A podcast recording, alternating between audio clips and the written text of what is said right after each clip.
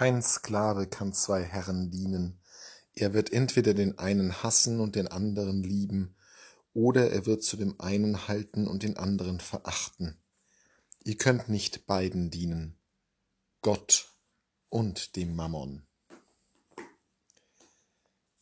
Es liegt nahe, dieses Wort von der geteilten Loyalität, die eben nicht möglich ist, darauf zurückzubeziehen, was Gott, was Jesus uns auch sagt in den vorhergehenden Evangelienperikopen, wo er sagt, dass keiner sein Jünger sein kann, wenn er nicht auf seinen ganzen Besitz verzichtet. Das ist auch durchaus etwas, was in dieser Aussage steckt. Neben der Ablehnung von Besitz, von Reichtum, zählt hier aber eine Aspekt noch besonders mit hinein. Dem Mammon zu dienen. Was passiert, wenn man vergötzt? Was passiert, wenn man etwa in der Wüste das goldene Kalb errichtet oder das Äquivalent in unseren Tagen, das sich darin äußert, dass es Menschen gibt, dass auch wir zu diesen Menschen gehören, die etwas zu ihrem Lebensmittelpunkt machen. Beispielsweise ihren Körper, beispielsweise politische Fragen, Alkohol, Glücksspiel, man kennt der Süchte so viele. Es sind Abhängigkeiten. Dem Mammon zu dienen ist eine vergleichbare Abhängigkeit.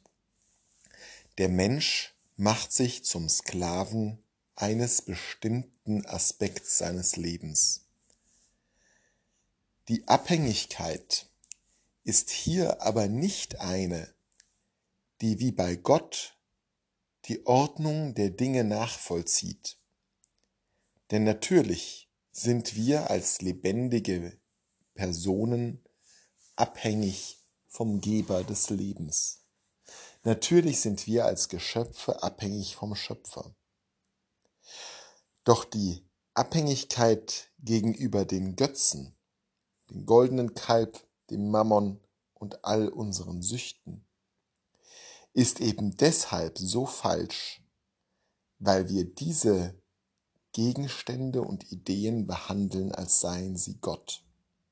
Sie verdrängen Gott. Und das sagt Jesus mit dieser Aussage eben auch.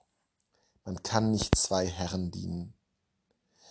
Der Götze wird an die Stelle Gottes treten. Das Geld werden wir so behandeln, als ob es die Quelle unseres Lebens, unserer Freude, unseres Glücks wäre.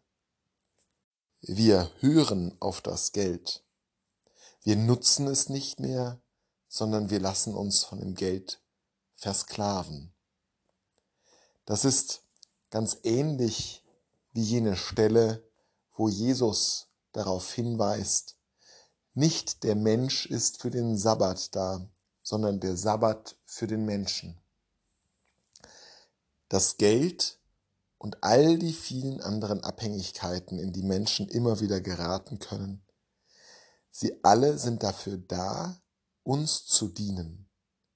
Wenn wir ihnen aber dienen, dann kehren wir die Verhältnisse um und stoßen Gott von seinem Thron in unserem Leben. Darin liegt das zentrale Problem der vielen, vielen Abhängigkeiten, in die wir uns immer wieder begeben. Dass wir Gott, die Quelle des Lebens, den Urheber des Guten, beiseite schieben und einen anderen Herrn über unser Leben setzen.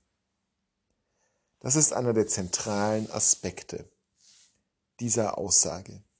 Es gibt nur den einen Gott. Höre Israel, der Herr dein Gott ist dein einziger Gott. Und jeder Versuch, ihn vom Thron zu stürzen, ihn beiseite zu wischen, ja, ist auch eine Beleidigung Gottes, doch noch viel schlimmer, sägt und nagt an unserer Lebenslinie, an unserer Nabelschnur zu ihm, der die Quelle alles Guten ist. Und darum kann unser Dienst nur dem einen gehören, Gott.